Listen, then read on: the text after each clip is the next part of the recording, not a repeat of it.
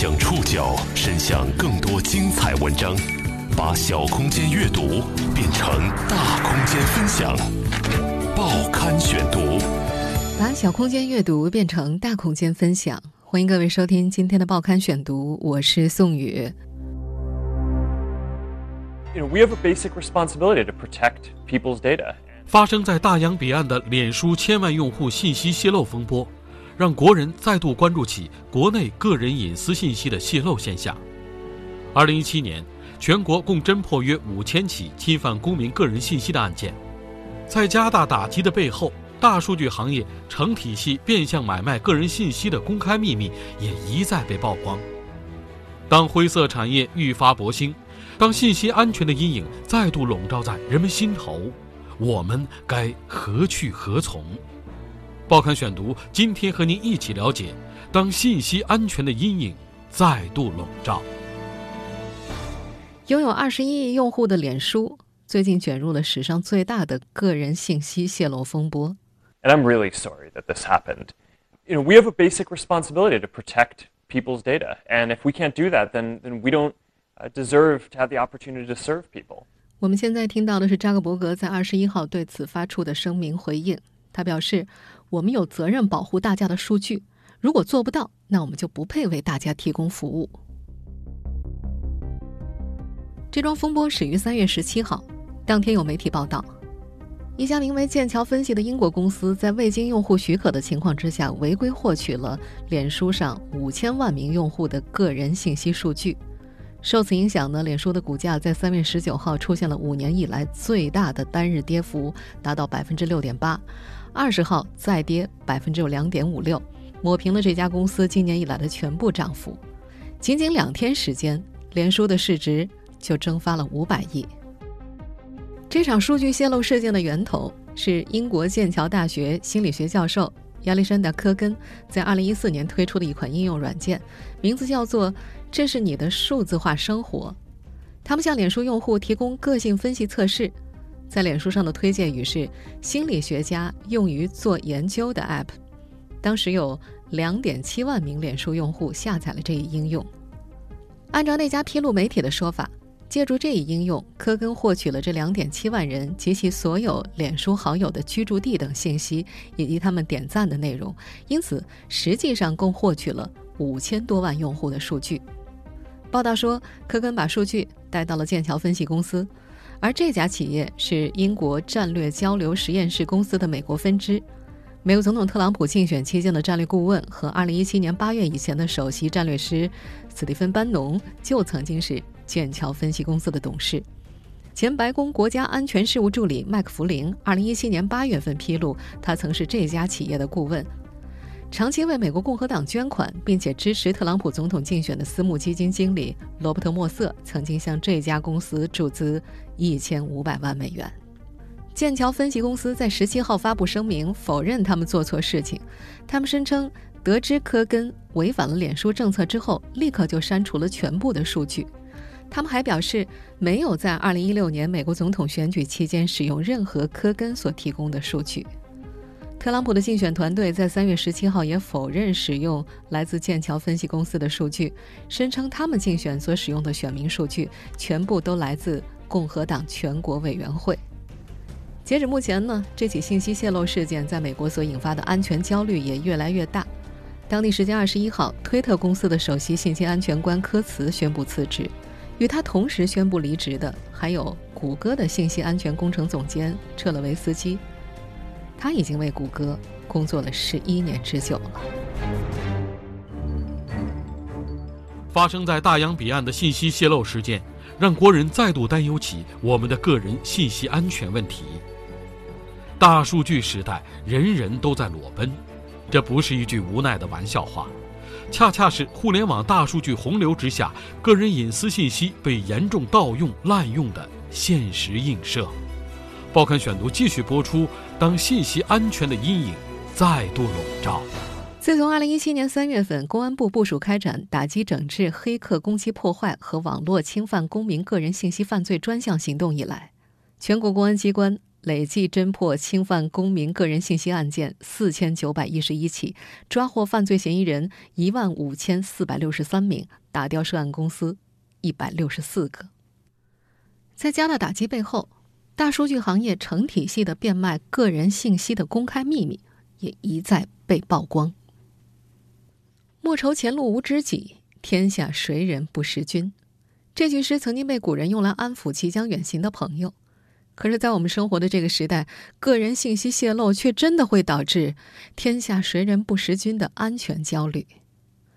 实际上，关于个人信息泄露的话题，报刊选读曾经做过好多期节目。最近的一期呢，是在今年的一月五号，我们一起讨论了一下，在互联网公司面前，我们是透明人吗？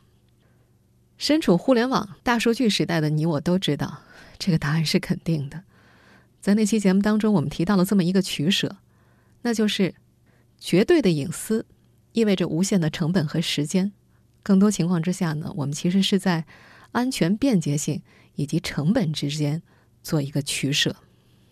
除了我们今天在节目一开始所提到的脸书所引发的这桩。引发全世界喧嚣的泄露风波，三月初发生在国内互联网世界的苹果员工窃取用户信息并威胁勒索事件，也在这架取舍的天平上放了一个不安全的砝码。那是三月五号，微博用户美国往事一九九九发表了一篇苹果官方技术顾问非法窃取用户个人信息和资料，并且敲诈勒索的文章。这位用户因为 iCloud 相关事宜和苹果的技术顾问在电话当中发生了摩擦，之后呢，就接到了这名技术顾问使用不同的电话、邮件的骚扰以及威胁。在这位用户公布的电话录音当中，人们可以听到，这位所谓的技术顾问甚至亲口承认自己就是利用职务之便，入侵了他的 iCloud 账户，拷贝了他的个人资料和信息。所以说，我就利用了我一点职务之便啊，我就把你的信息稍微拷贝了一下。你如果要是说是感兴趣的话，你可以看一下我给你发的邮件，我是用我的 QQ 号给您发的。你可以的话，咱们两个可以用一下 QQ 私聊。还让这位用户加他的 QQ，如果一个小时之后没加，就把他的个人信息和资料往外发，甚至还恐吓用户，以后苹果设备包括手机和电脑就别想用了。这条信息在微博上发布之后呢，也是引发了舆论热议。三月八号，苹果公司正式回应说，他们会和这名客户一起对这件事情进行调查。这位投诉用户呢，也在三月七号收到了来自苹果的调查回复。他们告诉这位投诉者，涉事人员已经被开除了，不过出于隐私保护，公司拒绝提供这名员工的相关信息。这位投诉用户在苹果公司回应的当天接受媒体采访的时候表示。自己最大的诉求就是想要苹果公司明确交代涉事员工究竟拷贝了多少个人信息和资料。如果事后继续发生资料外泄，财产、人身安全该怎么去保障？这应该也是不少使用同款手机的用户最为关心的。可是截止目前呢，大家所关心的这些问题，通通都没有后续答案。这已经不是这家公司第一次陷入信息安全的风波了。早在2017年6月份。浙江苍南警方破获了一起苹果中国公司内部有多名员工买卖个人信息案。那起案子涉及到的苹果直销公司以及苹果外包公司的员工有二十多人。他们利用公司内部的系统平台，非法查询苹果手机关联的手机号码、姓名和 Apple ID 等信息，然后再把信息以每条十块钱到一百八十块钱不等的价格售卖。初步查明呢，涉案金额是达到了五千万元以上。当时就有业内人士透露啊，实际上这样的犯罪团伙往往是倒卖个人信息的不法黑产分子，安插进公司内部的。有业内人士还提到，从整个数据产业来看，内鬼案件只能算是个案，更加普遍的是整个大数据行业成体系的变卖个人信息，在业内这是一个公开的秘密。为什么说整个大数据行业成体系的变相买卖个人信息是公开的秘密？接下来要和大家来详细聊一聊一个在金融圈内赫赫有名的产业形态——大数据风控公司。虽说这个名词对大多数普通人来说还相当陌生，报刊选读继续播出。当信息安全的阴影再度笼罩，作为圈外人士，对于大数据风控公司可能并不熟悉，但实际上这些公司在国内颇受资本追捧。去年八月，《财经周刊》报道介绍说，百荣、同盾科技、吉奥聚合、聚信力、量化派等都是业内风头较劲的大数据风控公司。大数据风控公司的兴起。始于2013年互联网金融的火爆，尤其是在2016年以后，互联网银行、网贷平台大多都是靠大数据风控公司做既不需要抵押，也没有贷款用途限制的现金贷，迅速做大了规模。而网贷平台、消费金融机构在线获客需求暴增，反而倒逼了传统银行进行转型。这些传统银行更多的就会借助互联网去拓展自己的零售客户。百荣金融信息服务有限公司 CEO 张少峰在去年八月份接受《财经周刊》采访的时候介绍说，当银行下沉客户服务重心的时候，会遇到很大的问题，就是网上发信用卡的时候，很多客户没有央行的征信报告。这些用户主要是八五后、九零后和三四线城市的人，所以导致传统的银行呢就没法评估这类客户。大数据风控公司就这么诞生了。根据业内人士介绍说，大数据风控服务呢主要是利用包括大数据加人工智能的应用，防范欺诈风险和信用风险。点融网数据负责人单义南曾经撰文介绍如何利用大数据和人工智能用于风控。他表示，就是要搜集更多维度的数据，来更加精细地进行用户画像，包括一些行业数据、用户的互联网浏览数据、司法执行数据、第三方信用数据、出行数据、电商平台的交易数据、电话通信数据和社交数据。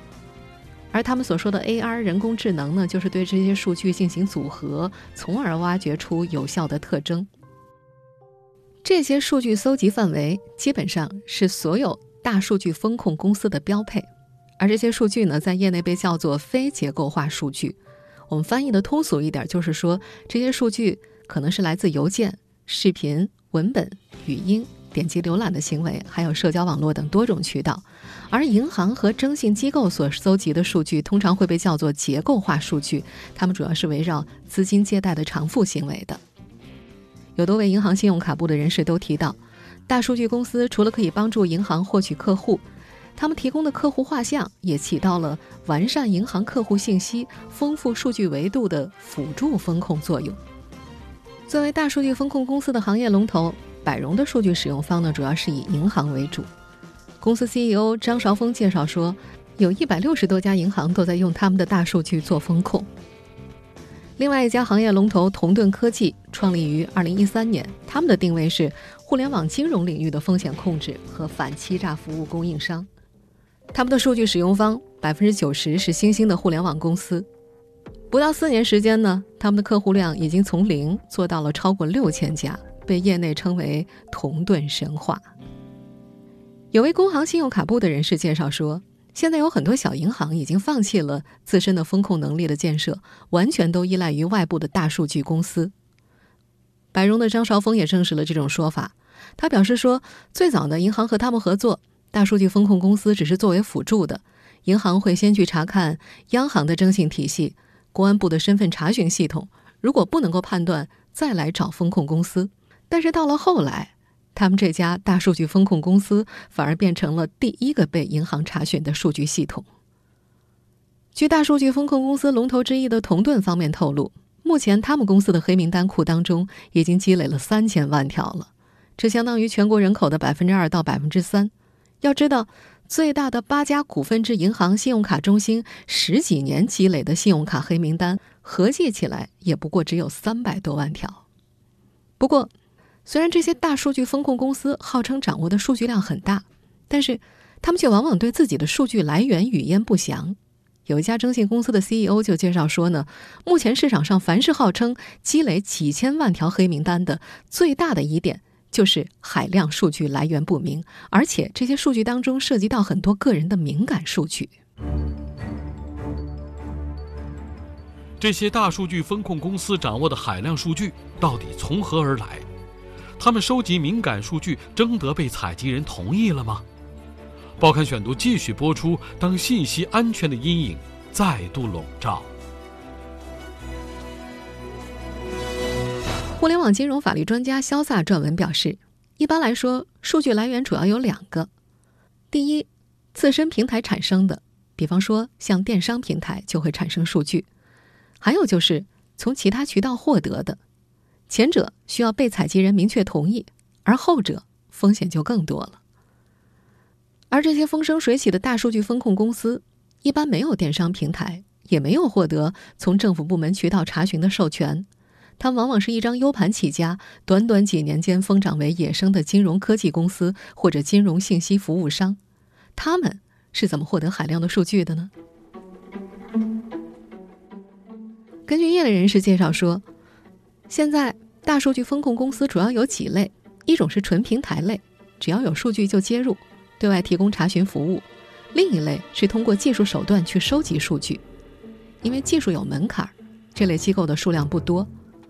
他们收集数据的手段包括爬取、买入、交换、撞库等等。用业内人士的话来说，在这行之内，各种大数据技术被发挥得淋漓尽致，也可能更没底线。这两类公司都对外提供个人信息验证的查询服务。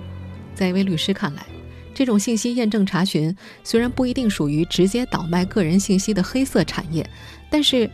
提供对比查询服务则涉嫌变相买卖个人信息。而不少大数据风控公司在自己的产品说明书里也会提到，他们拥有一级电商风险名单、公安、法院、移动运营商的数据，但是。他们也不会披露这些敏感数据来源有没有经过授权。有业内资深人士透露说，实际上大部分像这样的敏感数据是通过提供黑产服务的小公司买进来的。一位个人征信公司人士表示，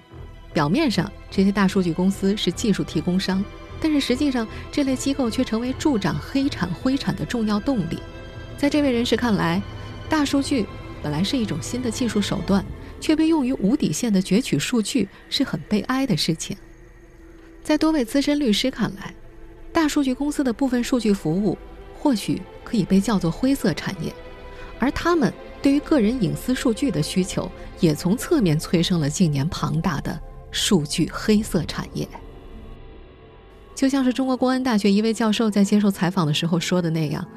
眼下个人信息泄露已经很严重了，大家已经苦不堪言了。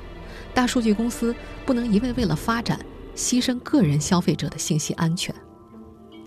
好在从去年六月份开始呢，我国相关部门已经开始着手整肃大数据产业链。你一定还有印象，二零一七年六月一号，网络安全法正式实施，完善了个人信息保护规则，包括要求明确披露信息用途、适用范围、时效等等。作为中国第一部全面规范网络空间安全管理的基础性法律，标志着中国网络空间治理、网络信息传播秩序规范、网络犯罪惩治翻开崭新的一页。在同一天，最高人民法院、最高人民检察院关于办理侵犯公民个人信息刑事案件适用法律若干问题的解释，对刑法修正案九第两百五十三条作出了解释。其中明晰了侵犯公民个人信息行为的定罪量刑标准，大幅降低了入罪门槛，并且明确犯罪行为责任主体不仅仅是公司，公司高管及直接的业务负责人也要承担相应的责任。按照两高在去年出台的司法解释，非法获取、出售个人财产信息超过五十条，就可以入刑。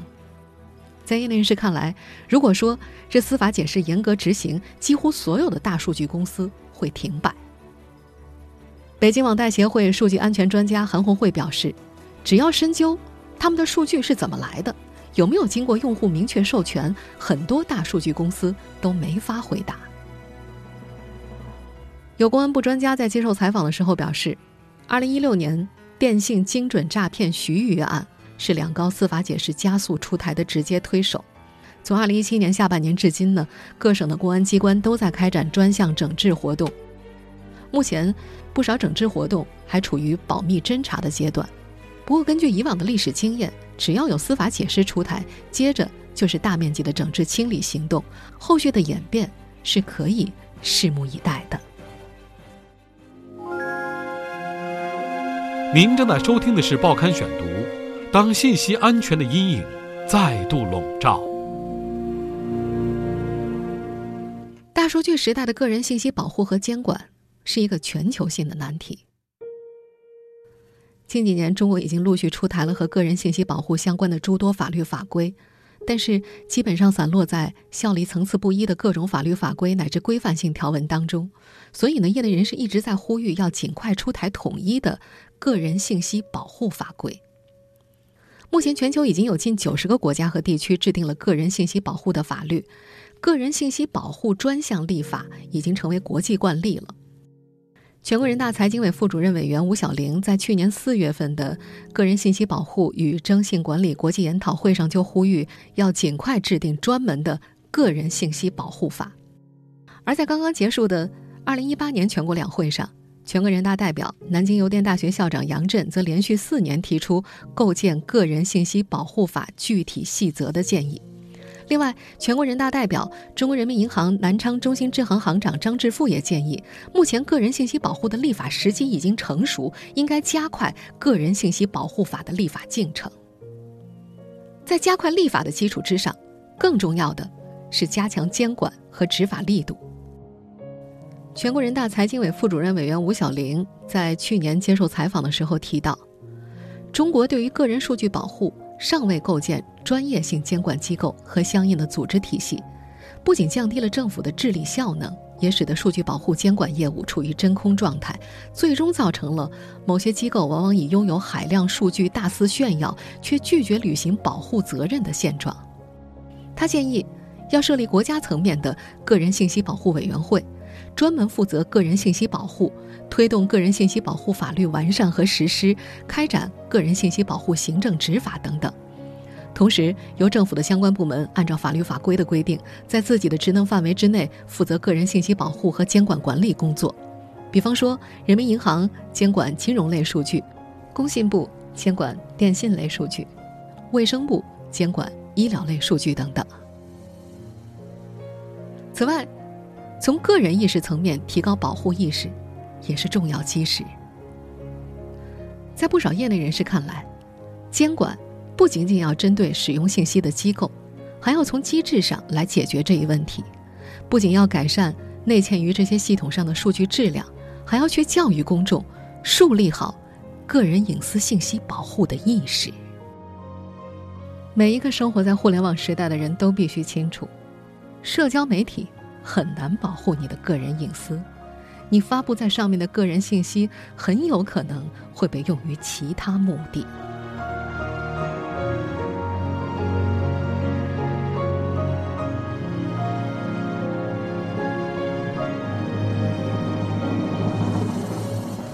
听众朋友，以上您收听的是《报刊选读》。当信息安全的阴影再度笼罩，我是宋宇，感谢各位的收听。今天节目内容节选自《财新周刊》澎湃新闻。收听节目复播，您可以关注《报刊选读》的公众微信号“宋宇的报刊选读”，或者登录在南京网易云音乐。我们下期节目时间再见。